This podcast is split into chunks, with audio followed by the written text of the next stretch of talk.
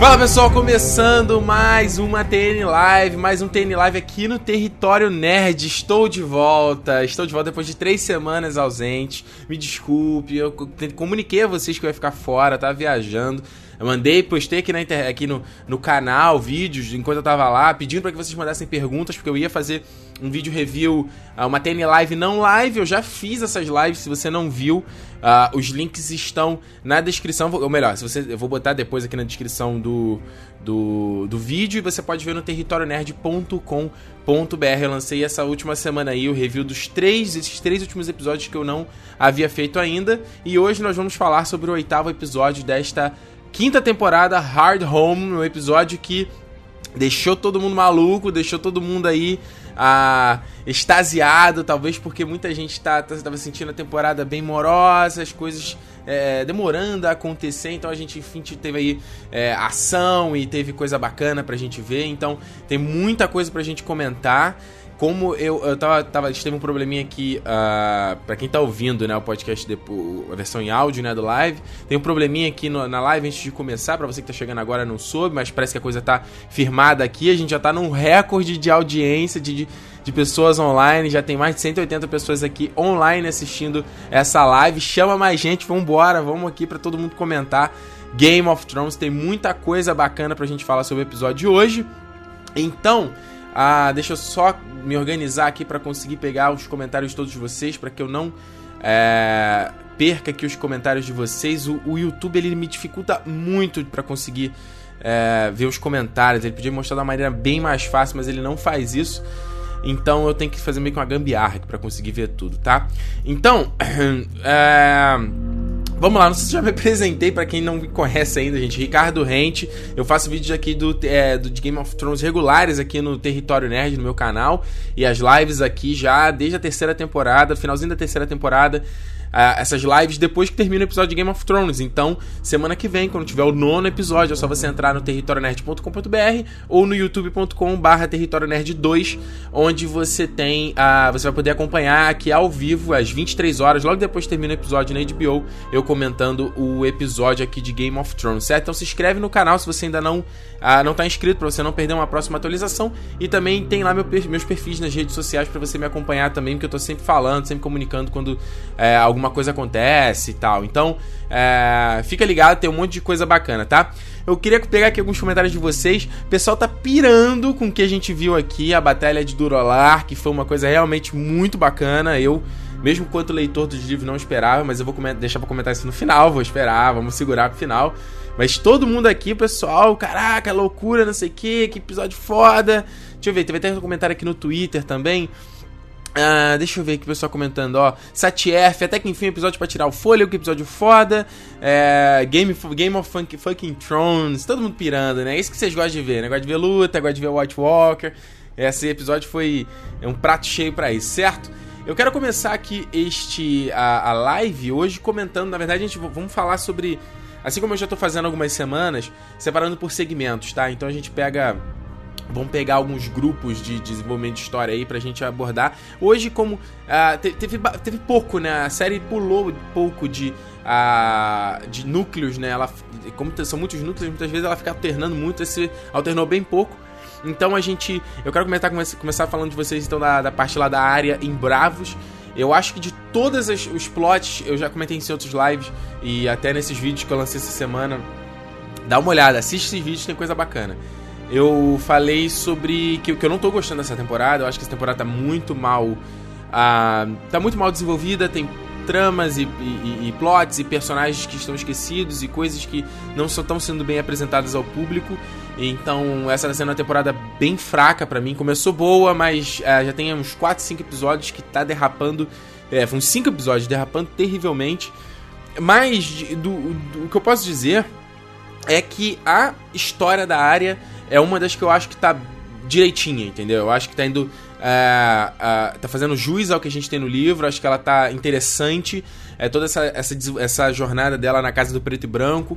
Talvez isso dê um pouco de decepção ao pessoal, a galera, a vocês que estão que de repente só, só vem a série, não leem o livro, de que pouca coisa tá acontecendo, e você tá vendo a área só num local só, e ela não tá.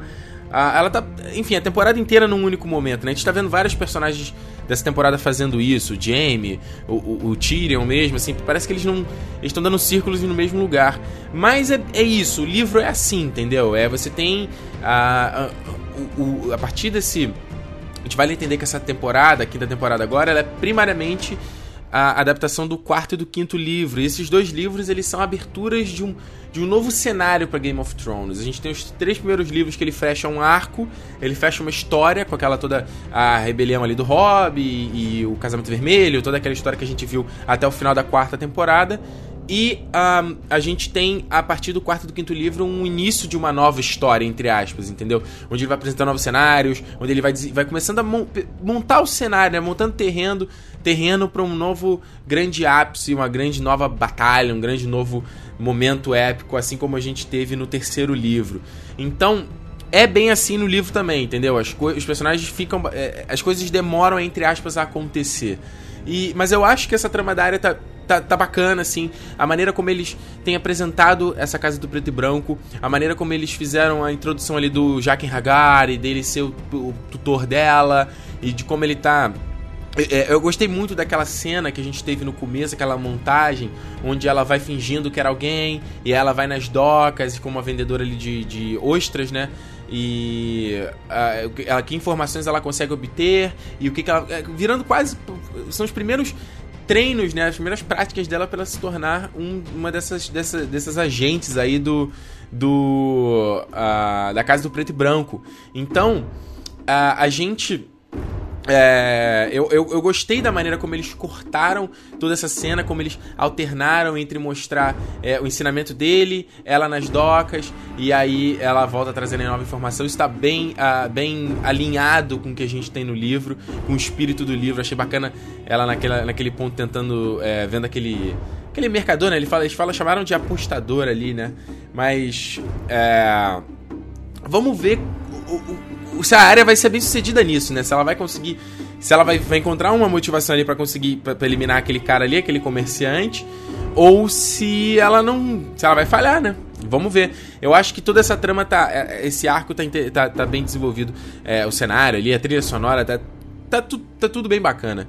Então, uh, o que a gente pode dizer é, nos livros, essa parte da, da área ali, ela se infiltra na casa de uma família, se infiltra entre aspas, né? uma família adota ela, ela finge ser uma pessoa, uh, e aí ela tenta obter informação, ela tem que voltar na casa do preto e branco, e o cara pergunta que informação. É, como é que ele fala? Que informação que você não tinha antes, que você tem agora. E tinha uma coisa também, eu não, eu não sei se eu tô confundindo, quem tá com a memória mais fresca aí dos livros, que ele comenta também uh, de que ela tinha, que contar, ela tinha que contar três, três coisas para ele. Todo dia ela tinha que sair e contar três coisas, e acho que uma delas tinha que, tinha, era uma mentira, e aí o cara ia descobrir ou não, né, o, o tutor dela. No caso, no livro não é o Jaquen Hagar, é o Homem Gentil. E era uma coisa mais ou menos assim, no livro eles deram uma simplificada, na série eles deram uma simplificada, mas acho que funciona também para não, porque não tem tempo, né, para fazer tudo isso, né? Não tem tempo para desenvolver uh, essa história toda. Mas uh, é basicamente isso. Assim, eu acho que a, a, história da área eu quero ver o que, que, que eles vão preparar pro final dessa temporada pra gente ter um, um ápice assim da história dela, sabe? Um momento de tu, caraca, porra, a área conseguiu, a área chegou em algum. Num, num, a, a, subiu de nível, digamos assim, certo?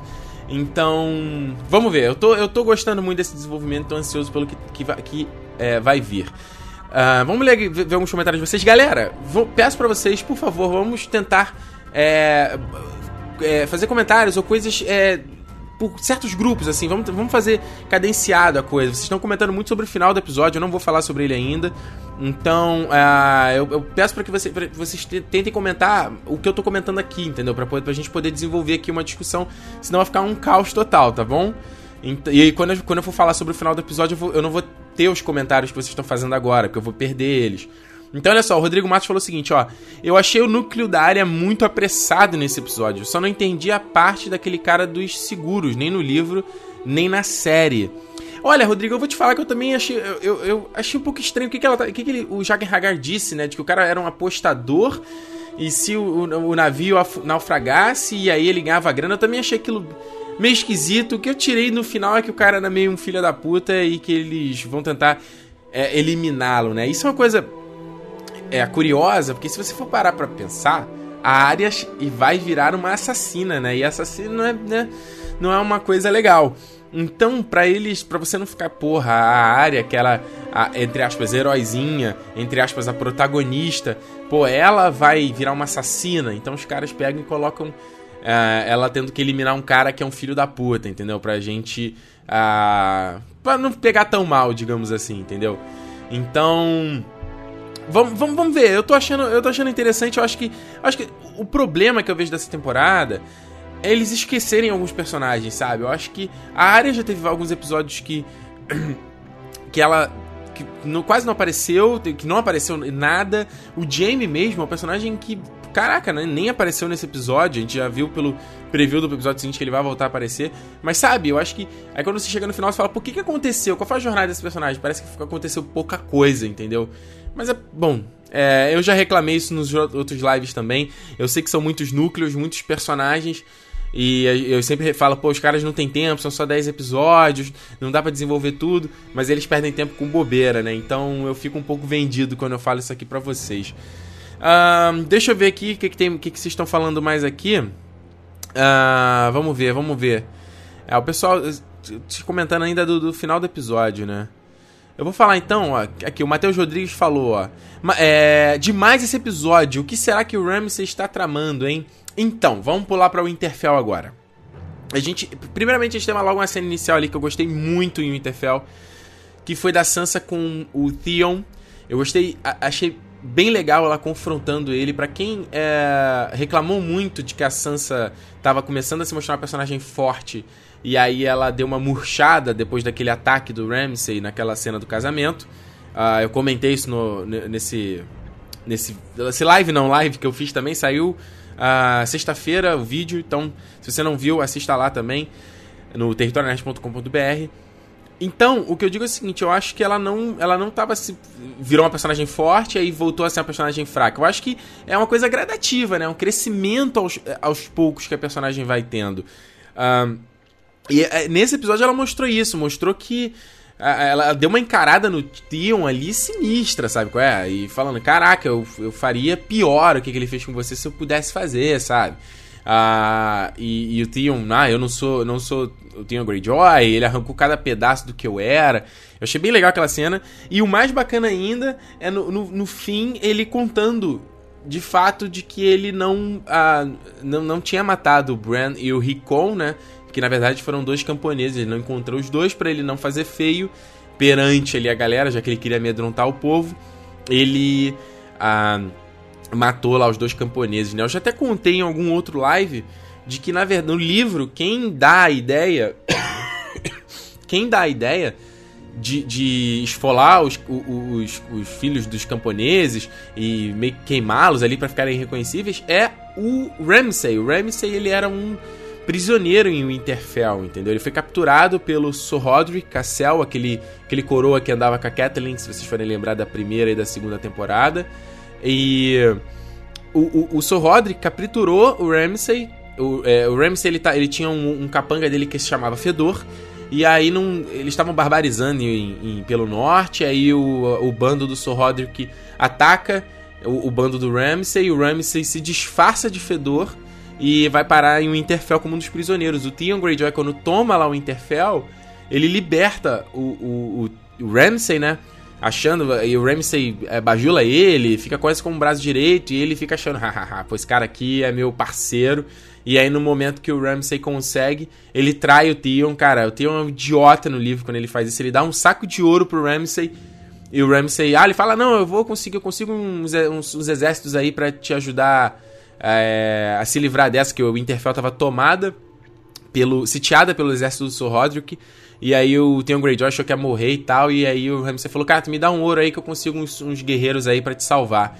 E aí o Theon dá o ouro para ele, ele volta com o exército dos Bolton e trai o Theon, captura, e o resto a gente já sabe, né?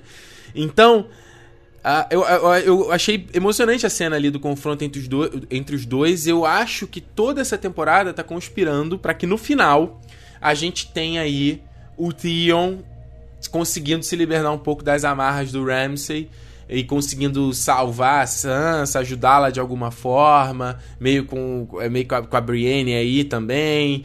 Então, eu, eu acho que tem mostrado tanta coisa nessa temporada desse personagem, a relação deles dois, a Sansa ter pedido ajuda para ele, ele ter entregue ela.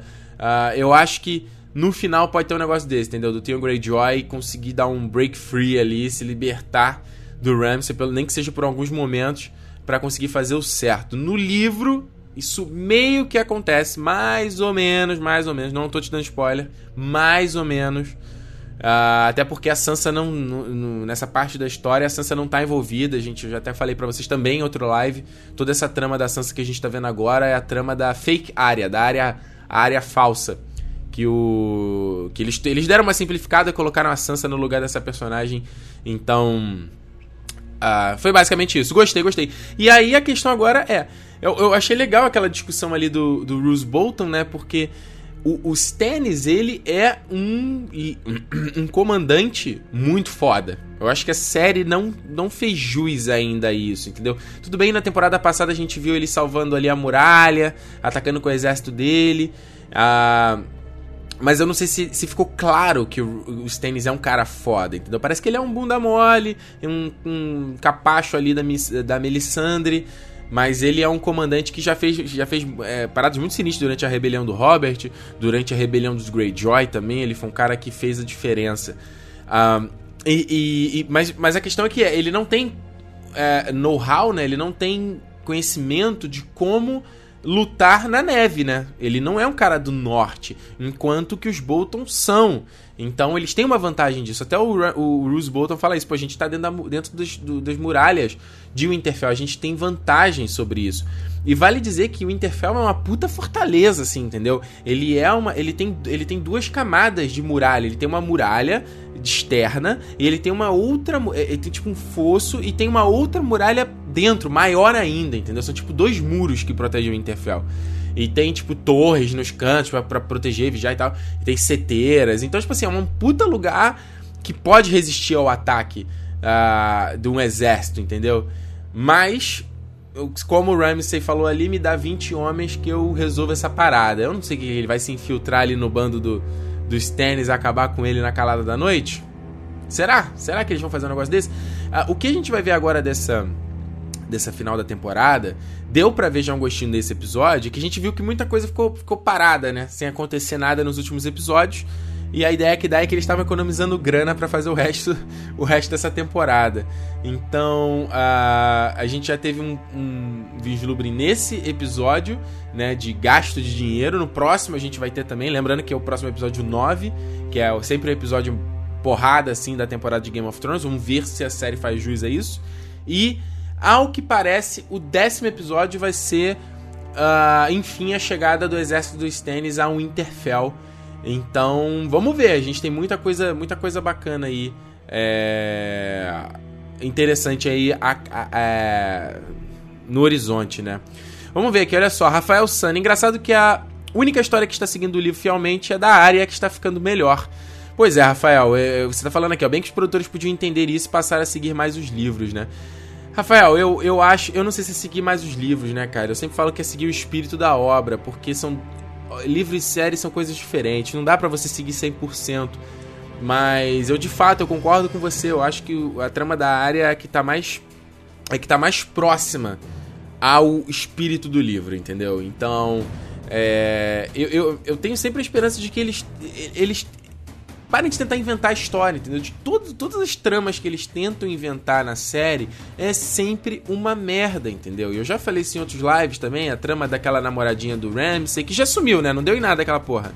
A namoradinha dele, a, a trama do Sam e Gilly, sabe? É, é umas, é umas histórias que eles colocam que não vai para lugar nenhum e eu acho também que eles deveriam se, é, se manterem a abraçarem o livro porque tem a, a história do Martin é muito melhor. É, foi anunciado essa semana até a lista de próximos personagens para a próxima temporada. E tem uns, é, uns é, personagens que eles, que eles indicaram lá que parece ser o Victarion Greyjoy e o Elrond Greyjoy, que são os dois tios do Theon Greyjoy. Já falei isso várias vezes aqui também nos vídeos. São dois personagens interessantíssimos e que eu sinto falta deles não estarem na série. Parece que eles, enfim, na sexta temporada vão trazer esses personagens, vão trazer a trama dos Greyjoy. Pra, pra série. Uh, se eu não tô enganado, eu tinha. Eu, eu vi em algum outro canal um, cara comentando que parece que a, a irmã do Theon Greyjoy, a atriz, está escalada para um desses episódios também, agora, desses dois de final. Eu não sei como eles vão encaixar isso, não sei o que seria, talvez uma ceninha só para dar um gosto para essa próxima temporada. Mas, Rafael, tô contigo. Uh, vamos. Queria ter esperança. Queria ter esperança de que eles. Uh, de que eles seguissem por ali. Uh, vamos ver aqui, olha só. Paulo Vitor perguntando se estou respondendo TN Live pelo Twitter. Sim, também tô. Tô tentando alternar, tá, cara? Porque tem. Chega no e-mail, chega uh, nos comentários do YouTube, chega no, no Twitter, é muita coisa. Olha só, o blog de JC. Ricardo, explica o lance da espada do Jon Snow que eu não entendi. Vou explicar daqui a pouquinho. Segura aí, Juliano. Olha só, o Leonardo aqui no Twitter. O Jaquem disse que a área é para investigar porque ela acha que ele não paga para a família de quem ganha. Portanto, ele. Peraí, vamos lá. Leonardo diz o seguinte: olha só, é a trama lá da área que a gente não entendeu. Se o capitão afundar e morrer, e morrer, sua família fica com a aposta. Se ele retornar, o apostador ganha. Isso se for honesto de pagar. Cara, Leonardo, não entendi porra nenhuma, cara. Por que, que eles vão apostar pro cara. Eu não entendi, cara, não entendi, sério mesmo. Mas enfim, céu de menos também. Olha só. Uh, Humberto Pablo pergunta aqui também no Twitter: será que a Cersei vai confessar todos os pecados como aconteceu nos livros? Humberto, olha só, eu não lembro se aconteceu isso no livro, não, hein, cara. Não lembro dela ter confessado exatamente. Eu sei que a Cersei, ela, vai, ela tem um momento de. Uh, eu não sei até quando ela vai resistir, entendeu? A Cersei paga de fodona, mas a gente sabe que ela não é. E a gente sabe que ela é uma. Ela, ela tá tentando resistir ao máximo. A mulher ele manda ela confessar pra ela tomar água. Tu vê que a gente teve a cena super humilhante dela tomando água no chão, cara. Né? Quem imagina a Cersei toda posuda segurando aquela taça de vinho e não sei o que e, debochando dos outros? Quem diria ver Cersei Lannister bebendo água do chão? O que uh, eu, eu, eu achei interessante, e isso também é bem dos livros, aquela cena que a gente teve dela conversando com Qyburn, né? Que sempre se mostrou aí um braço direito dela. Foi. Ali a Cersei deu oportunidade para ele crescer, né? O Qyburn era um merda, foi expulso da cidadela por mexer com o ocultismo. E. A, a Cersei não consegue nem falar com o Tommen, cara. No, agora na série eles colocaram isso do Tommen não tá comendo. No livro eu não lembro nada de. Não, não, lembro de ter isso dele não comer e tal, ficar trancado no quarto. Mas acho que até faz mais sentido na série, afinal ele é um pouco maior e tal. E tava sem. É, sem, saber como agir, né? O, o Tommen, ele, ele, ele, ele é. Como é que eu vou dizer? Enquanto o Joffrey sempre mandaria matar todo mundo, o Tommen não sabe, né? O que, que eu faço? Pra onde eu vou? Uh, mas eu, eu achei legal essa coisa, pelo menos ele tá, preso, tá, tá dentro do quarto, não come e tal, tá meio revoltado, em vez de tomar alguma atitude. E aí a gente vai ter de novo, até, como o, o Qyburn conta ali, o Paisel chamou o Kevin Lannister de volta. E o Kevin Lannister foi um personagem que eu achava que ele estaria, teria mais presença nessa temporada. Eu achava que ele ia estar. Tá, ele só teve aquela cena logo no começo, onde ele dá um esculacho na Cersei e volta pra Rochedo Casterly, que eu achei muito foda aquela cena. Mas vamos ver. Tomara que eles deem mais cenas desse tipo pra esse personagem, que eu achei ele. Ele sempre foi um personagem. Um, que. Como é que eu vou explicar? Ele sempre foi, ficou à sombra do Tywin, entendeu? O Tywin sempre foi um cara muito foda. E o Kevin Lannister sempre ficou à margem dele ali, era um, era um braço direito dele mas ele nunca teve um momento para brilhar, digamos assim. E agora, é, agora sem o timing, vamos ver qual vai ser, né? Vamos ver se ele é, se ele vai dar alguma chance para Cersei, se a Cersei mostrar algum arrependimento, é, falar, ah, não, é, realmente foi isso que aconteceu, confessar, né, que foi tudo que ela... Cara, a Cersei não pode fazer isso, porque eu não, olha, no livro eu não lembro esse lance da dela ter ser ter mandado matar o Robert Baratheon, né? Lembrando que ela.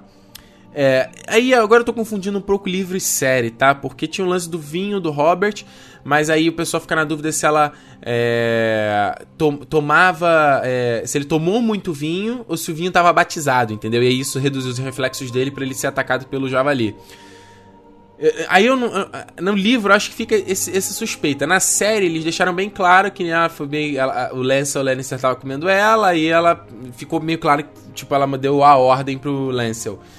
Ela não pode chegar e ah, vou me confessar E aí, uh, falar que matou o rei, porra, ou foi, foi cúmplice para matar o rei, porque ela não vai ter perdão. A, a, o único sentença dela vai ser a morte. Então, uh, eu fico um pouco na dúvida quais, quais são os rumores que, ele, que eles vão dar para isso, entendeu? Quais são os rumores que eles vão dar para isso. Acho que. Uh, eu, eu, cara, esse é um momento muito bom do livro. Esse é, é, é o momento do julgamento da Cersei. E eu, só, eu, tô, eu fico tenso deles cagarem essa parada, porque toda essa trama ali do, da fé dos sete já tá bem zoada, cara, bem, bem, bem cagada. Olha só, o Paulo Vitor pergunta aqui: o Sr. É, Gregor Clegane tem alguma utilidade nessa trama da Cersei? Sim, Paulo, claro que tem. Se você for lembrar, Uh, ele já, os produtores já deram várias pistas, assim, né? Do, de que o Qyburn tem feito ali experimentos com o, o, o Gregor Clegane. Lembra que ele teve, uh, naquela cena do laboratório dele, ele tremeu, ele é coisa meio Frankenstein, né? Debaixo dos lençóis e tal. Uh, e, e, aí a gente ficou ali, a gente ficou, caraca, o que, que aconteceu com esse personagem, né? O que que aconteceu, o que, que o Qyburn fez com ele? E o Qyburn falou ali também, acho, não sei se era melhor você se confessar Uh, eu até me perguntaram no último live se o tipo de julgamento que a Fé dos Sete faria era um julgamento por combate, aquela coisa tradicional de julgamento que a gente vê no Game of Thrones, né? E eu falei que, pô, eu achava que o julgamento deles era uma coisa mais de cunho religioso, digamos assim. Tipo, os caras, uns, os religiosos maiores ali, uh, ouviriam, tentariam ter uma iluminação e dariam a sentença. Mas, nesse episódio, com a fala ali do Qyburn, ele insistindo para Cersei confessar, eu acho que ele já, eu acho que a série vai tentar seguir o mesmo caminho de sempre, entendeu? Eu quero julgamento por combate, virou já é, caiu na entre as caiu na boca do povo, né? Todo mundo falou isso, todo mundo brinca, todo mundo faz memes. Talvez eles tomem é, proveito disso. Então eu, vou, eu, eu, volto até um pouco atrás do que eu falei num, num outro live por, por, conta dessa cena, tá? Vamos, deixa eu ler um pouco, alguns comentários de vocês aqui. Olha só, deixa eu ver aqui. Eu quero tentar pegar uns comentários que ainda tenham a ver. Um, a ver aqui com o que eu tô falando. Raul PNC, qual seria a sua nota para o episódio? Pô, Raul, eu não. eu não sou de dar nota para episódio em si, cara. Eu tô falando que a temporada. Eu acho que ela tá um pouco irregular. Um pouco não, bastante irregular. Bastante fraca. Mas esse foi um puto episódio, assim, sem dúvida. Foi um episódio que teve a, um dos melhores dessa temporada, o melhor dessa temporada, sem dúvida. Vou até falar, o melhor dessa temporada até o momento. Eu acredito que é o, o, nono episódio deva ser mais interessante. O décimo eu tô já com algumas expectativas, até por conta do que anunciaram do nome do episódio. É, então eu posso até comentar isso mais à frente se vocês tiverem interesse. Então, é, cara, eu acho que um, eu não daria nota, mas foi um, foi um puto episódio. Foi o melhor episódio dessa temporada, sem dúvida, agora. Olha só, Elias, Ricardo, o que você acha que a Sansa vai fazer agora que ela descobriu que os irmãos dela estão vivos e não está mais sozinha? Porra, Elias, eu acho que primeiro momento a Sansa tem que se salvar, né? Lembra que no episódio passado ela ficou surpresa quando soube que o Jon Snow tinha virado Lorde Comandante, né? Tipo, não que ela não se importe com o Jon Snow, ela nunca foi muito próxima dele tanto quanto a Arya. Mas não que ela não se importe com o Jon, né? Mas eu acho que a Sansa tava tão envolta em tanta merda que ela não teve tempo, tá? não teve energia pra pensar nisso, para falar, cara, o que aconteceu com o resto da galera? Uh, eu imagino que a Sansa no primeiro momento tem que se salvar, conseguir escapar ali do, do das garras do Ramsay de alguma forma ou de outra e eu não, eu não sei como ela conseguiria ir atrás dos irmãos dela, né? Como é que ela ia fazer isso? Ela não tem a menor pista de nada. Talvez encontrar o Jon Snow primeiro, mas o Jon Snow tá, tá um monte de merda já envolvendo ele. Então, Vamos ver, vamos ver qual vai ser a da Sansa. Mas é o primeiro ponto que ela tem que fazer, ela tem que ser salvada ali. O que também é meio louco, né? Se ela foi protegida para casar com o cara, se ela vai fugir, não vai contra uh, o casamento. Uh, não sei, vamos ver. Uh, vamos ver aqui. Deixa eu ver que outros comentários que vocês têm aqui. Olha só. Deixa eu ver aqui se tem mais algum comentário sobre a Sansa, sobre a área. Ó, o Matheus Dias, quero ver essa luta dos tênis contra os Boltons. Também quero ver, cara. Eu tô surpreso que eles estão fazendo batalha já, né? Na, na série, então. Uh, eu, eu ficaria até falei, pô, será que. Antigamente, na, lembra que nas primeiras temporadas a gente tinha uma, uma batalha, né? Eles pegavam todo o orçamento e botavam numa única batalha, mas agora o orçamento um pouquinho mais folgado, eles conseguem fazer três, quatro batalhas. É. Se, e é mais bizarro pensar o seguinte, né? Se eles tiveram que economizar eu tô, eu tô pressupondo, né? A gente teve esses episódios, cinco episódios onde quase nada aconteceu. Que já é uma economia pros caras. Porra, imagina o que, que eles vão fazer no próximo, nos dois próximos episódios, né? Se eles forem usar essa grana aí, né? É uma especulação aqui por alto.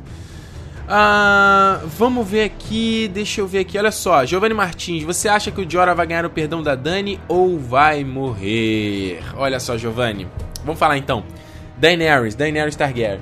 Cara, se ele vai ganhar o perdão dela ou não, eu até especulei também num outro live de que poderia ganhar aquele perdão no leito de morte dele, né? Já que ele tá contaminado ali pelos camagris. O que eu acho que seria, seria muito clichêzão. A série não precisa fazer esse tipo de coisa. Mas. Será que ele tem. Seria legal. Eu acho que funciona quanto série, entendeu? É, essa coisa de você. É, acho, acho que. É, como é que eu vou dizer? Tipo um, um payoff, né? Tipo um pagamento que você dá ao espectador pelo investimento que ele tem nesse, nesses dois personagens. Consegue entender o que eu tô querendo dizer? Então, enquanto no livro o livro não tem esse tipo de preocupação, a série tem, entendeu? De dar essas recompensas pra gente de olha, tá vendo? Olha o que aconteceu, olha o personagem, aqui eles se encontraram, teve perdão, teve beijinho, teve casal, não sei o que, enfim. Então, é, no livro, o, o, a Daenerys e o Jorah nunca mais voltam a se encontrar desde que ela expulsa ele, entendeu? O Jorah volta a aparecer na série, volta a aparecer com Tyrion, volta a ser vendido como escravo, essa coisa que a gente tá vendo. Mas ele, ele, ele luta na arena também, se eu não estou enganado, mas acho que ele luta sim. A, a Daenerys, eu não lembro da Daenerys e ele ter um encontro, algum diálogo, mas ele, ele luta. Ah, e até onde a gente viu no quinto livro, não teve, não teve Sor e, e Daenerys voltando a se encontrar, né? Aqui eles já tiveram mais dois encontros. Então, vamos. É, vamos ver qual vai, qual vai ser esse. Eu, eu acho que seria muito zoado, cara. Imagina ele de morte, Calice. E aí ela vai lá e fala: tá bom, eu te perdoo, você foi, valeu, você foi foda, tá, não sei o quê. Enfim. Olha só, Bob Show Funny. Ricardo, o que você achou do diálogo, diálogo da Daenerys com Tyrion, em que ela compara o ciclo do reinado de Westeros com a roda? Uh, vamos lá, Bob Show. Primeiro, eu acho que quem uh, tava tão chateado assim de. É, eu imagino, eu entendo um pouco das reclamações acerca desse episódio sobre alguns personagens não estarem agindo como eles sempre agem na série, né? A gente tá vendo os personagens em ambientes diferentes. Seja a Arya, que tá num lugar diferente, uh, seja o Jaime, é, e o próprio Tyrion, né? O Tyrion, ele tá numa trama Desculpa. Numa trama diferente. Ah, ele não tá mais naquele ciclo ali de Porto Real, com o vinho dele, fazendo os sarcasmos, né? Desde a temporada passada ele já tá sendo levado para uma outra. É, para um outro rumo, né? Para um outro tipo de história. E aqui a gente teve muitos momentos onde o Tyrion tá num outro ambiente, onde ele tá mais caladão, onde ele tá mais para baixo. E isso a galera vai falar, nossa, que personagem chato que o Tyrion virou, né? Eu tipo, que saco. E nessa, nesse episódio a gente teve. Ele, viu ele voltar à velha forma dele, né? Voltar a ser sarcástico, fazer as piadas e, e tentar convencer e essas coisas todas. É... E, e, e, eu achei bacana ele falando ali do Sword... Primeiro ele falando da, dos Lannisters, depois falando do próprio Jorah, né? Que ele pode estar apaixonado e tudo mais. E ao que parece, o Tyrion de fato vai virar um conselheiro da Daenerys, né? Acho que ficou meio claro quanto a isso. Acho que ele tem que se provar ainda, acho que ela não tá muito convencida ainda de que ele é, é de que ele, que ele é verdadeiro nas palavras dele, é, nas palavras dele.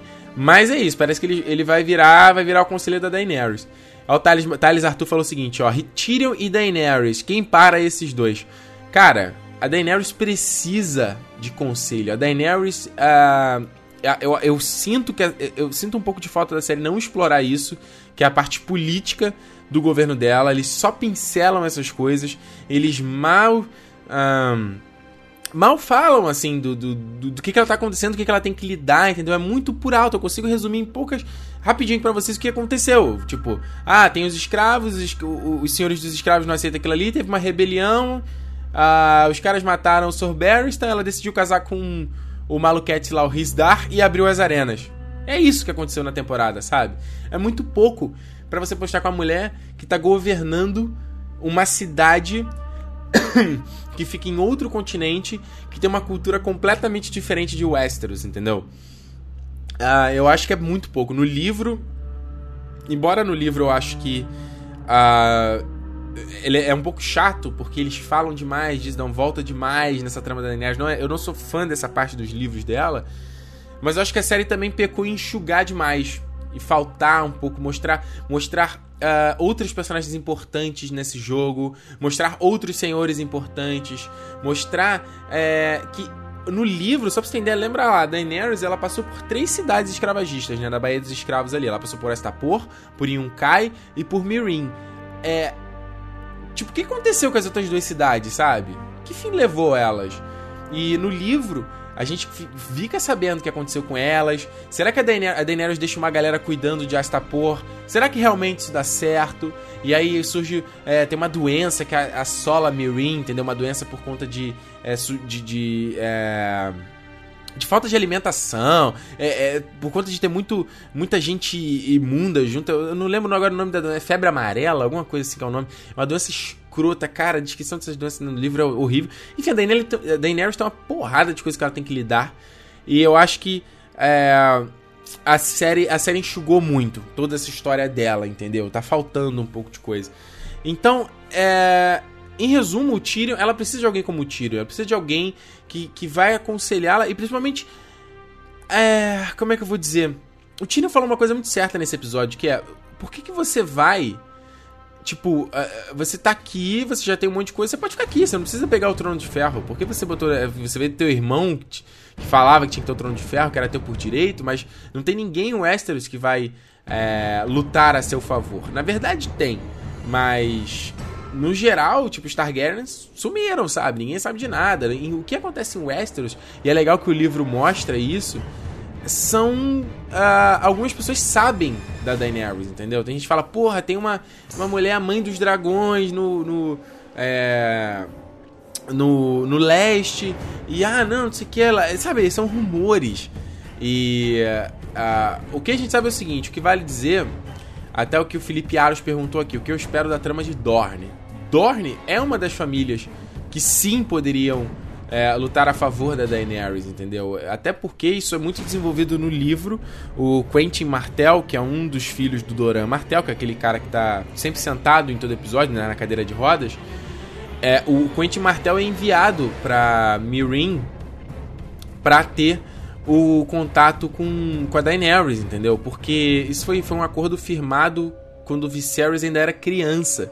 De que o Viserys ia casar com a Ariane Martel, que é a filha do, do Doran, e o Quentin ia casar com a Daenerys, e ele, como eu já falei para vocês em alguns outros vídeos, o, os Dornenses, eles foram a família que resistiram aos Targaryen. Eles foram as famílias, a família que não foi conquistada, entendeu? Toda a família se ajoelhou e falou: não, a gente se rende. Os Dornenses, eles fizeram um acordo, digamos assim, com os Targaryen, porque eles.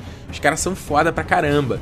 Então, uh, existia esse, esse pacto, entendeu? Existia esse acordo uh, de, do casamento entre esses dois. E aí o Viserys morreu por conta lá do Khal como a gente sabe da primeira temporada. E o Quentin Martel vai em busca da Daenerys para falar: filho, então a gente tem um acordo de casamento, né? Tipo, o cara mó um, um, moleque com a mãe dos dragões ali, a senhora da cidade. Uh, mas ele vai lá e é toda uma trama que tem na. Uh, que tem, que tem na, na, na, no livro também, na série não, não aborda isso. O que eu posso falar é o seguinte, é, Felipe, eu acho que essa trama de Dorne tá muito, tá muito fraca, cara. Tá muito fraca, não aconteceu nada. A gente vai pro nono episódio. O que, que mostrou de Dorne? Nada, cara. Foi uma enorme decepção. Eu acho que todas as cenas que o elenco de Dorne gravou, eles devem ter gravado num dia. Porque não é possível, cara. Não é possível. A cena do Jamie entrando é, em Jardim das Águas lá, com aquele trajezinho dos Dornenses que a gente viu no trailer. Porra, a cena. Eu jamais imaginaria que essa cena seria do nono episódio de Game of Thrones, sabe? Jamais falaria, imaginaria um negócio desse. Ah, mas. Tá aí, né? Tá aí. Breno Lemos, Jora não luta na arena de Dasnak no casamento de Daenerys. Ele ainda é escravo do Yezan que está no centro de Yunkai, no cerco de Yunkai Abirin. E é exatamente, Breno. Breno lembrou aqui. Então, Jora de fato não luta nessa arena de Dasnak que a gente vai ver no próximo episódio. Uh, eu não sei se eles vão tratar isso na série também, não sei se você vai considerar spoiler, mas é, esse grande espetáculo que vai ter nessa arena é por conta do casamento do, da Daenerys com o Rizdar, né? Não sei se a série vai. Deve ter, né? Deve abordar, deve tratar também dessa mesma forma, senão não faria muito sentido. Uh, vamos ver aqui, deixa eu avançar aqui, ó.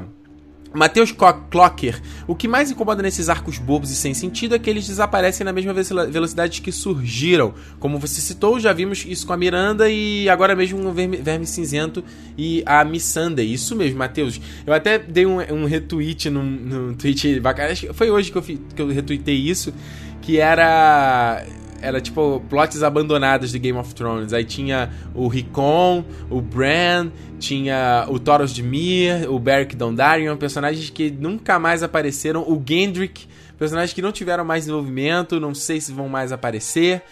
Uh, cara, não dá pra ter tudo, né? Tem muita coisa nos livros e é muita coisa para ter na série, mas eu entendo que, que quem só vê a série fica, caraca, tipo, e aí, pra onde foi essa galera, né? Olha só, Pedro Augusto. Ricardo, o que você achou do Tyrion quando sugeriu que a Dani governasse apenas Essos? Pedro, não é Essos, peraí. Não é Essos, é pra Dani é, governar ali Mirin, aquela baía de escravos ali, cara. Essos é muito grande, ela é maior do que o Westeros, muito maior. E tem toda uma área do mapa que a gente ainda não conhece nos livros, entendeu? Uma área que se estende pelo leste. E o, o que o Tyrion falou era, pra, era que ela governasse aquilo ali. E é curioso, eu acho que já teve isso na série também. Não lembro se foi o Jora ou se foi o Barry Anselmi que falou. Que era tipo assim. Eu lembro que isso tem no livro, com certeza. E eles falavam, cara, mete o pé dessa cidade, sabe? Não faz sentido você estar tá governando essa cidade, que é uma cidade que tem uma cultura completamente diferente de você, não é a sua terra. Tipo, vai pra porra de Westeros, cara, que é lá o teu lugar, entendeu? Uh, e o Tino, na verdade, já dando um conselho completamente diferente.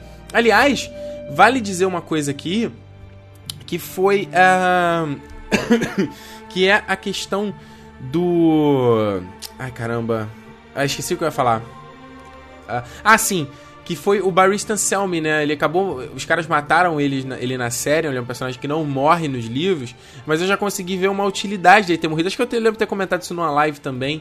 Que é o fato de Dani não ter é, nenhum conselheiro. Então Tyrion pode fazer esse papel. Se o Barista ainda tivesse ali, a interação seria completamente diferente, né? Não sei se ele ficaria do lado do Tyrion, né? Porque lembra que todo mundo tem. Embora o Tyrion seja um nice guy, todo mundo de detesta os Lannisters, né? E eu acho que o, o Barista ainda estaria com aquela mágoa da Cersei e do Joffrey, né? Olha só, o Robert Forte lembrou aqui que a doença que eu falei é a égua es, é, escorada, ou a égua descorada, né, Robert? Alguma coisa assim. Essa doença que aflige lá Mirin, um cargo, coisa assim. E a, mata gente pra caramba, cara, é um bagulho bizarro. Olha, é, é, uma coisa desgraçada. Isso aqui, ó, o Delano Brum falou o seguinte, ó, é água des... Porra, aí o Delano falou que é, é água descorrada, o Robert falou que é égua escorada. gente, vamos, vamos decidir qual é o nome da doença. Olha só, Chay Versosa falou aqui, ó, égua descorada. Eu também acho que é isso, que é uma diarreia sangrenta violenta, exatamente. Eu acho que é água descorada, acho que a Chai venceu aí. Ah, aqui o Luiz Felipe falou que é água descorada também. Tá certo. Olha só, deixa eu avançar aqui. Deixa eu ver se tem mais comentários de vocês aqui, que aí a gente já parte para falar do momento de Durolar, né? O grande ponto aqui do, do episódio. Ó, o Ítalo Jackson já estava sentindo falta do sarcasmo do Tyrion. Os diálogos dele, é, dele com a Dani são muito fodas. Pois é, cara, o Tyrion nesse episódio deu aquele, aquela, opa, ele voltou a ser, né, voltou a ser ele, né, fazer sarcasmo, tomar o vinho dele, aquele Tyrion que a gente sente falta, Tyrion maroto, Tyrion moleque.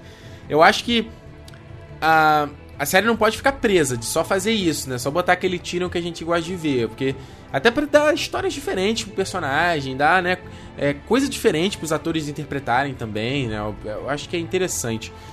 Um, olha só, Emerson Eufrasi, Euf, falou aqui: Ricardo até agora foi o melhor episódio da temporada, mas eu acho que os dois últimos são sempre os melhores. Menos pelos comentários, sempre ricos em detalhes. Muito obrigado, Emerson. Eu tenho muitas. Cara, eu acho que. Uh, também, eu acredito que os dois próximos episódios podem ser fodas se eles não pisarem na bola, entendeu? Aliás, até quem foi que me perguntou aqui no Twitter. Uh, deixa eu ver quem foi que me perguntou aqui. É o João Marcelo perguntou no Twitter qual é o nome dos próximos episódios. Então, olha só, o que tá no. Deixa eu até ver no site da HBO, porque é, tava tendo um pouco de desinformação na internet, entendeu? Alguns lugares tinha tava dizendo um nome, é, em outro lugar tava dizendo outro nome. Eu não sei se a HBO já coloca o, o, o, o nome dos próximos episódios. Desculpa. Mas, na no IMDB eles estavam dizendo que o episódio 9 se chamaria Dance of Dragons, que é um baita nome, é o nome do quinto livro do Game of Thrones. E o, o, o nono episódio seria Mother's Mercy, a piedade da mãe, né? Mercy é piedade, né? Então, a expectativa é piedade da mãe. Lembrando que a piedade da mãe, a misericórdia da mãe, né? Pode ter um monte de sentidos, é, um monte de aplicações. Eu não quero uh, comentar aqui para não dar muito spoiler para vocês, mas lembra que o Alto Pardal fala, né, para Cersei de que uh, de que se a Marjorie confessasse os crimes, ela poderia ter a misericórdia da mãe. A mãe é uma das faces dos sete do do, dos deuses lá, né? Dos do, novos deuses ali do, de, de Westeros, né?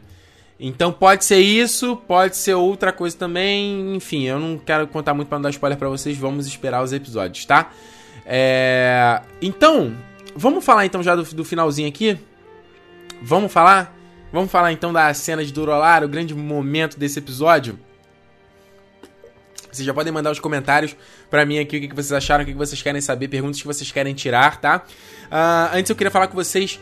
Uh, se você quiser se tornar um protetor do território é, e patrocinar o Território Nerd, patrocinar o meu trabalho aqui na internet, para que eu é, me possibilite continuar aqui fazendo esse trabalho, você pode fazer no patreon.com/barra território nerd. Uh, você se tornando um protetor do território, você ajuda a me manter no, é, você é, me ajuda a manter esse projeto no ar. Você é sempre acreditado num, quando tem Cala a Boca Ricardo novo. Uh, você tem acesso ao nosso grupo, o Covil dos Protetores, um grupo fechado no Facebook pra gente trocar ideia, sempre. E também acesso a vídeos exclusivos, assim. Eu sempre faço, às vezes, vídeos de making off, mostro bastidores aqui do, do, do Território Nerd, vídeos que eu tô pensando em fazer, futuras pautas. É, às vezes ah, por exemplo, eu lancei o um vídeo sobre a rebelião do Robert, foi um vídeo que demorou muito a, a sair, porque eu tive. É, me, fiquei me enrolado muito no mês de abril para conseguir lançar esse vídeo. E o que eu editava, eu editei 4 minutinhos de vídeo, eu publicava um preview pro pessoal ter acesso e tal. e uh, é, essa semana eu liberei pro pessoal um vídeo totalmente exclusivo que foi falando sobre o Jon Snow ser um Targaryen ou não, entendeu? Que isso é um grande, uma grande teoria de Game of Thrones, talvez seja a maior teoria de todas. E eu fiz um videozinho uh, comentando um pouco sobre isso, falando o que, que eu acho sobre isso, de onde surgiu esse rumor, fala um pouquinho sobre a rebelião do Robert, sobre toda uh, a partida do Ned Stark até a Torre da Alegria. Uh, então eu, eu, dou um pouco dos meus pitacos sobre essa teoria, se eu concordo com ela ou não. E eu fiz esse vídeo exclusivo uh, em forma de agradecimento ao puta apoio que eu recebo da galera no Patreon. Então, se você quiser também se tornar um, um, um, patrocinador, se você quiser também apoiar esse projeto uh, e fazer a diferença, cara. Sabe que eu faço esse negócio aqui sozinho e é, é bem difícil. Então, se você quiser, tiver afim, eu de vez em quando posto umas recompensas simbólicas aí para em forma de agradecimento, é só você ir lá no patreon.com barra Território Nerd, certo? Mais conteúdo do Território Nerd você encontra no territorionerd.com.br. Semana que vem tem podcast também, então fica ligado, tá?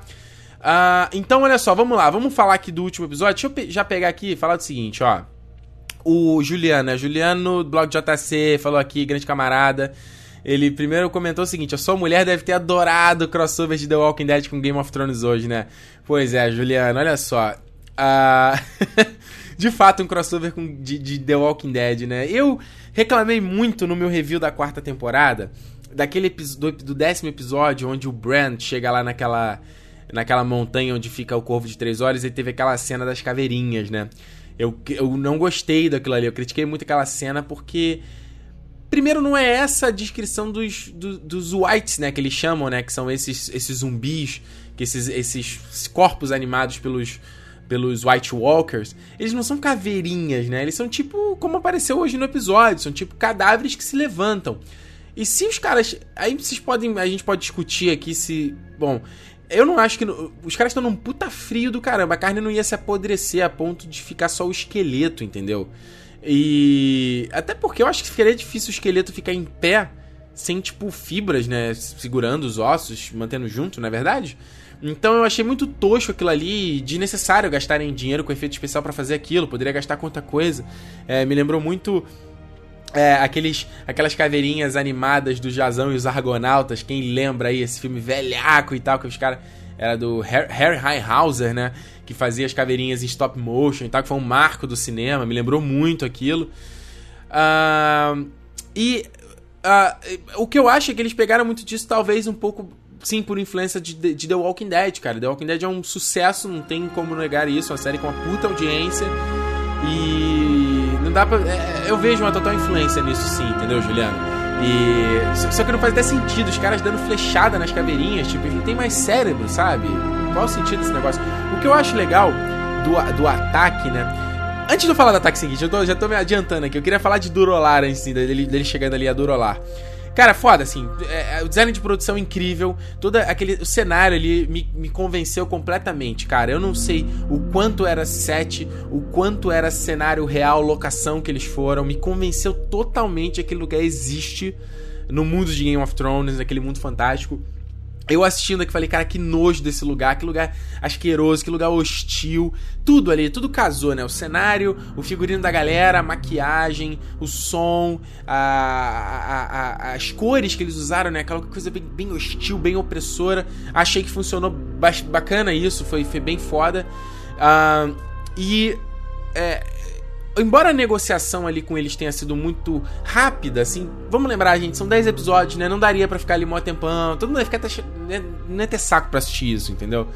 Uh, eu acho até que foi bem resolvido ali aqueles têm, né? Que é aquela raça. Aquela raça, aquela, aquele grupo de, de selvagens, né? Que fazem aquela.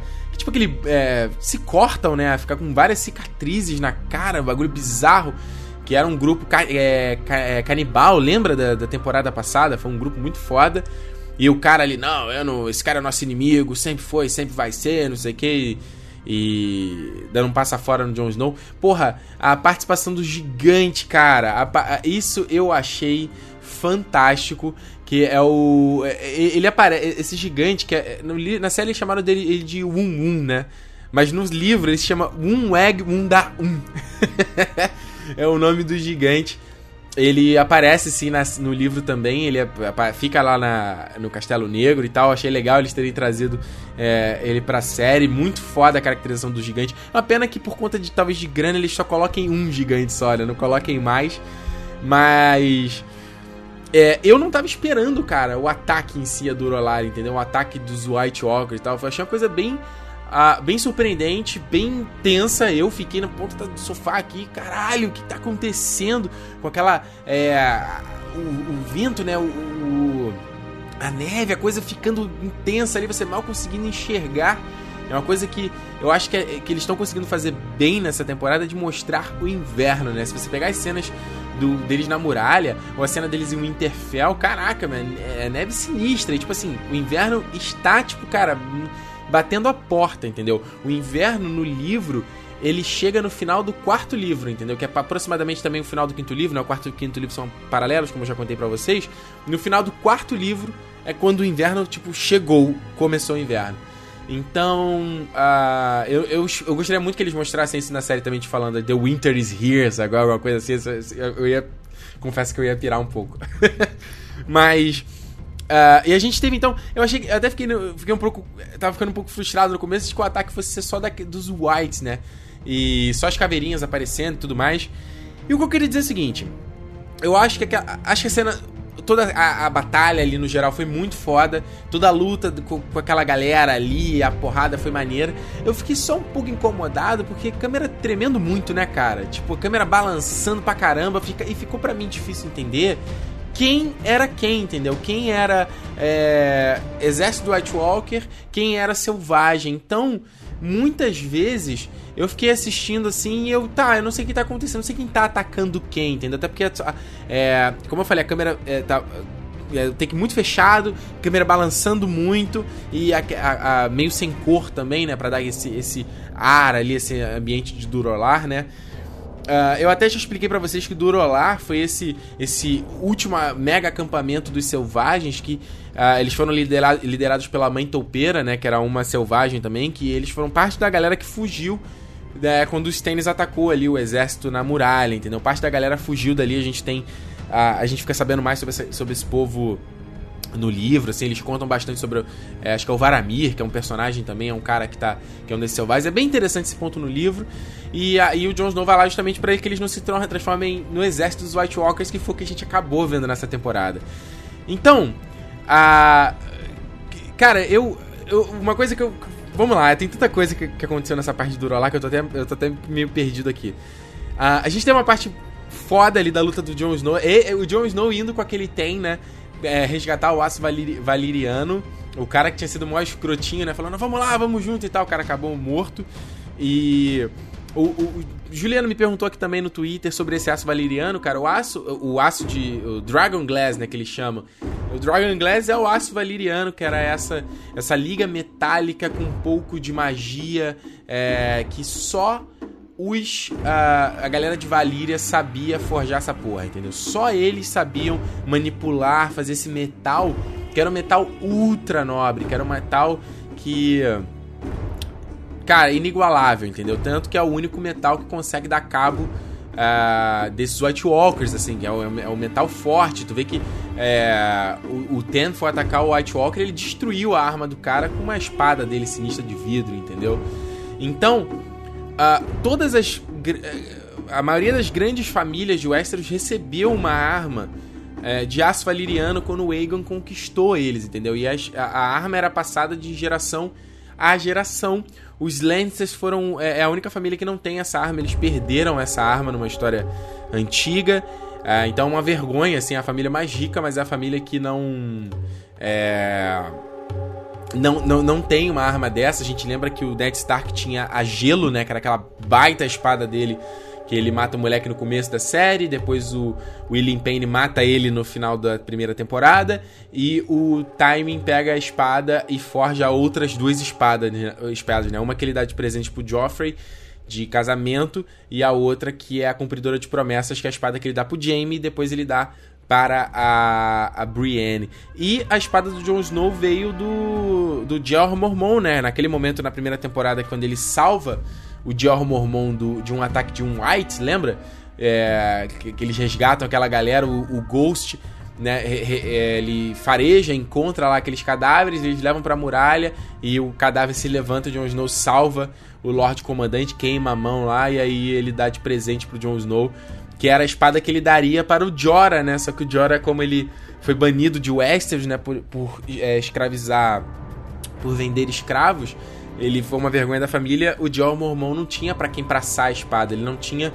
Ele só tem uma filha agora, ele não tem mais nenhum filho. Então ele passa pro Jon Snow e ele pede pro, pro ferreiro lá da muralha fazer aquela ponta. Aquele botão, né, da empunhadura com, a, com a, o lobo, né? O lobo branco. Então foi, foi, foi bem foda. Deixa eu ver aqui, olha só. Deixa eu ver se tem pergunta aqui, olha só. O J, é, JV quando Jon Snow matou o White Walker com sua espada de aço valeriano, comprovou que o aço valeriano consegue matar um White Walker? JV, sim, sim, basicamente isso, né? No livro eu não lembro se se fica claro isso, entendeu? De que tipo, ah, o aço valeriano é o que pode matar essa galera. Ah, é é só isso que pode matar o White Walker, mas na série ficou bem claro a ponto de que o Jon Snow tomou um sacode daquele White Walker, foi irado a porrada que ele recebe, ele catando mó cavaca, ele correndo, caindo, tentando fugir, achei aquilo muito bom. para no final ele pegar a espada dele e ele enfrentar a espada do White Walker de igual. É engraçada a cara que o White Walker faz de, oh meu Deus, assustadinho, né? Tipo, meu Deus, essa espada consegue resistir a minha. E eu só, eu só não gosto da, da, da interpretação que eles dão na série do White Walker morrer virando um monte de cristalzinho, entendeu? Eles já fizeram isso na na terceira temporada, quando o Sam mata o White Walker. Eu achei muito. É tipo, porra, só encostou então com o Aço Valeriano e o cara explode. Me achei meio. Ah, meio zoado, entendeu? Isso. Acho que poderia ser um pouquinho diferente. Até porque o Martin já declarou que ele não gosta muito da interpretação que a série dá para os White Walkers, entendeu? O Martin tem um pouco de culpa no cartório porque ele mesmo não descreve tantos White Walkers nos livros. Se eles tivessem feito isso, talvez os caras da série não tivessem ido por uma interpretação própria e completamente diferente. Uh, mas ele, na, na, no livro, ele já deu a entender que, tipo assim, os White Walkers não são essas múmias, esses seres. Como é que eu vou explicar, entendeu? Não é esse ser sobrenatural, né? Eles são tipo uma raça mágica, entendeu? Tipo uns elfos do gelo, digamos assim é mais ou menos a interpretação é, que ele diz dos White Walkers. A gente, aliás, isso é uma grande expectativa para o sexto livro, o Ventos do Inverno, de que nós vamos mergulhar é, na Terra do Sempre Inverno, que é a terra bem ao norte, que a gente viu na quarta temporada, quando a gente teve aquele White Walker chifrudinho, o Darth Maul. Que apareceu nesse episódio, lembra ele transformando do bebê? É, é, se vocês forem lembrar aquela. Cara, tem muita especulação e é foda que não dá pra falar tudo aqui, senão a gente vai até amanhã comentando essas coisas. Uh, se vocês forem lembrar aquela cena que esse White Walker chifrudo é, ele pega, transforma um bebê e no fundo aparece uma sombra de, de acho que mais 12 ou, ou, mais 11 White Walkers ao fundo, entendeu? Existe um monte de teoria sobre isso. Nesse episódio nós vimos quatro cavaleiros White Walkers no topo daquela montanha, entendeu? Me lembrou até os cavaleiros do Apocalipse, né? Os quatro cavaleiros do Apocalipse. Cara, é. Eu, eu, eu fico na dúvida se os White Walkers só são aquilo, entendeu? Se, tipo, é, são só aqueles 12 mega White Walker, é high, é, como é que eu vou dizer, alto White Walkers, entendeu? E você tem tipo castas, porque se você, se você for ver, só esse White Walker, aquele principal que fica encarando o Jon Snow, que tem o um chifre, que transformou o bebê, né? O, o White Walker que pega o bebê, ele leva para aquele cara. Então parece que esse esse White Walker que muita gente especula ser o Night King, que é uma puta teoria do Game of Thrones aí, e enfim, vou nem entrar nisso aqui porque é um assunto mega gigantesco. Uh, e, ele seria tipo um, um chefe daquela galera. E você tem, sei lá, teria White Walkers menores, aí vai descendo os níveis até a casta mais baixa, que são os Whites, né? Que são esses zumbis que a gente viu uh, na, na, no, caindo na porrada ali com a galera. Então, cara, tem muita especulação a ser feita, cara. Tem, eu, eu acho, eu, eu, eu fiquei um pouco. Como é que eu vou dizer assim? Eu fiquei um pouco. Estranho um pouco eles tratarem os White Walkers, botar aquelas roupinhas, uma coisa meio japonesa, né? De exército japonês, a roupa deles, eu achei aquilo meio. meio estranho, assim. Eu não, eu não sei de onde eles pegaram essa inspiração. Quero pegar de repente o Blu-ray e o livro do Making Off que eles lançam, para entender um pouco por que eles foram para essa ideia, né? De, de tratarem. Os White Walkers são meio múmias, mas aí agora ele tem essas roupinhas meio japonesa também, meio exército japonês. Ah, sei lá, estranho. Olha só, vamos ver aqui, ó. Uh, deixa eu ver. Eu tô tentando pegar aqui pra gente não estender muito. Vamos ver aqui. Deixa eu pegar aqui. Pá, pá, pá, pá, pá. Uh, o Dio Spec fala aqui: pra quem gosta de RPG, essa batalha no final deve ter provocado, provocado orgasmos nerds múltiplos. Cara, eu concordo 100%. Eu gosto de RPG. E puta, cara, isso, isso lembrou demais. Cara, o que, que foi a cena daquela. Uh, daquela mulher, aquela selvagem lá? Linda demais aquela mulher, né? Com puto olhar sinistro que entregou os filhos dela lá, botou os filhos dela na, no barco. O que foi aquela cena dela encontrando aquelas crianças, né, zumbis, né, bro? Que sinistro, que criança que é um, é um puta escara. Eu achei aquilo assustador, bro. Assustador. Eu queria saber se aquilo ali foi só maquiagem, tem computação gráfica. Deve ter computação gráfica, óbvio, mas quanto de, o quanto de cada, entendeu? Achei aquilo ali bem sinistro. Otávio uh, Casarim. Ricardo, no momento que o Jon Snow matou o Watchwalker, foi o aço, o aço valeriano ou poderia ter vidro de dragão dentro da espada. Não, Otávio, vidro de dragão e aço valeriano são a mesma coisa, tá? São nomes diferentes para a mesma coisa. Uh, aquelas adagas de aço valeriano, não sei se vocês forem lembrar, eles encontraram na segunda temporada, finalzinho da segunda temporada. Uh, na, no livro, quem encontra, uh, ele, quem encontra isso é o Jon Snow. O, o, o fantasma fareja esse negócio, ele, quando eles estão lá no punho dos primeiros homens. E o Jon Snow encontra, encontra um manto de. É, uma roupa de um patrulheiro da noite. E encontra é, essa, essa, esses, essas adagas. Na série, eles colocaram os próprios. Os próprios. A galera da Patrulha da Noite encontrando. Se eu não tô enganado, isso foi no episódio. Qual foi o episódio? Eu não vou lembrar, mas é o finalzinho da temporada, tá? Já. Uh, e, e, isso é uma parada extremamente rara, entendeu? É extremamente raro essa, esse aço valeriano. Como eu falei, a série tá dando a, a, entender que é só isso que pode matar os White Walkers, entendeu? Eu espero que o livro mostre que não, pode ser outra coisa. Giovanni Martins, Ricardo, você acha que eles vão voltar com Benjen Stark? Cara, o Benjen Stark, o tio do Jon Snow, né? O irmão do Ned Stark, sumiu na primeira temporada, sumiu nos livros também. É, muita gente especulou durante muito tempo de que ele era o, o Mãos Frias, que é um personagem super misterioso que aparece no, no, no, Acho que no terceiro livro do Game of Thrones. Não aparece na série, não vai aparecer. Mas há pouco tempo aí veio uma.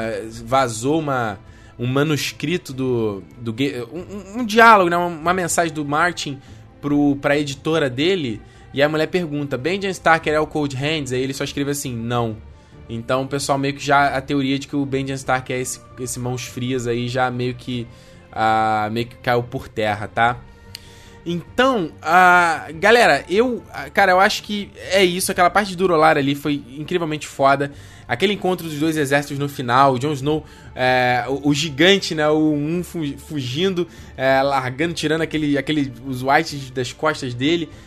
Uh, e aquele aquele olhar no final e o White Walker dando aquela encarada pro Jon Snow e levanta o braço, tipo, e aí, qual vai ser? Vai encarar mesmo? É isso aí mesmo? E, e, e ele dá o comando e toda, e aquela galera toda levanta, sabe? Mostrando o exército dele, olha o meu exército tá pronto aqui pra porrada. Eu achei aquilo muito, muito foda, cara. Então, uh, o que eu digo é o seguinte, cara, foi um baita episódio.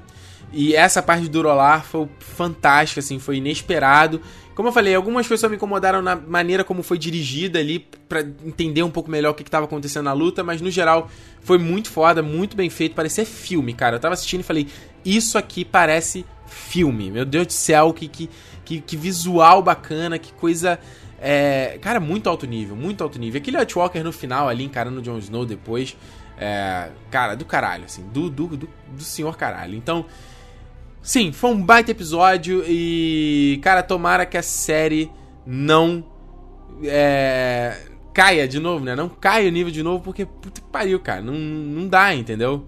É, fala sério. Olha só, o Claudio Soares mandou um negócio aqui no Twitter interessante, ó. Uh, uma imagem aqui, e isso está, isso está na sinopse oficial do episódio lá no Viewer's Guide da HBO. Ah, The Night King has his army now. Tipo assim, né? O, o Rei da Noite agora tem o seu exército, né? Então, é, na verdade, Cláudio, o site da HBO já tinha dado esse spoiler de que esse personagem se chamava Night King, entendeu? E isso, o Night King é uma teoria também que tem no, no, no do Game of Thrones acerca de uma história sobre um Lorde Comandante da, da, da, da do, dos White Walkers, dos White Walkers, The Night's Watch, que ele meio que se, ele se entrega a, a uma mulher. Agora eu tô tentando lembrar se essa mulher era uma White Walker, não. Ela é tipo uma. Era, era tipo um. Era uma mulher bizarra, sabe qual é? Uma mulher, uma, tipo uma feiticeira, alguma coisa assim, uma mulher.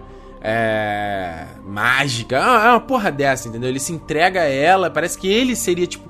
O que se especula é que esse cara, quando ele se entregou a essa mulher ele virou o primeiro White Walker, entendeu? E esse cara na história da, da, do, do Night's Watch, ele, trans, ele transformou, tipo, o, o Night's Watch no reino dele, entendeu? Tanto que foi foda pra, pra galera conseguir acabar com ele, tá? Então o pessoal especula que a, essa história tem a ver com essa trama. Eu posso depois, eu vou depois dou uma lida e conto para vocês no próximo live aqui. Vocês me lembrem, tá? Eu conto para vocês direitinho, porque essa história eu já, já li há algum tempo. Mas era uma porra dessa, entendeu? É o cara que ele se entregou a essa mulher, essa mulher da noite e. Mulher da Noite é ótimo, né? E aí ele acabou, ele meio que escravizou a Patrulha da Noite, transformou lá todos os castelos no, no reino dele, foi um inferno, assim. Esse cara acho que foi, foi um dos primeiros Lorde Comandante, assim, entendeu? É bem, bem foda. Uh, depois eu, eu conto pra vocês, me lembrem, tá? Me lembrem, eu vou dar uma, tentar dar uma lida e conto pra vocês aqui. Uh, conto direitinho. Então é isso, já tá rolando aí, o pessoal tá postando aqui no Twitter, me mandando aqui, tá postando, tá rolando um monte de meme agora com a foto desse, desse Night King, né? Vamos chamar ele assim, do Night King levantando os braços pro Jon Snow, né? Tá tendo um monte de meme agora aí pela internet. Essa acho que é a melhor parte, né? então é isso, galera, olha só. É, muito obrigado a todos vocês que acompanharam aqui o TN Live. Foi foda. Olha só, a gente bateu o recorde. Teve mais de 260 pessoas online aqui, gente. Olha que loucura. E semana que vem eu tô de volta em mais um TN Live, 23 horas, vamos comentar o nono episódio de Game of Thrones, The Dance of Dragons. Eu tô com muitas expectativas de que pode ser um, um episódio foda, entendeu? Pode ser. Tomara que esses produtores aí não não deem mole de novo como eles têm dado nessa temporada, tá? Valeu mesmo, todos vocês estão me acompanhando aqui meia noite e meia, cara, que absurdo. Vamos todo mundo dormir, ninguém trabalha vendo essa porra, não. A gente se vê semana que vem, então, em mais um TN Live 23 horas. Se inscreve aqui no canal se você não tá inscrito. E territorionerd.com.br para muito mais conteúdo. A gente se vê lá. Tchau!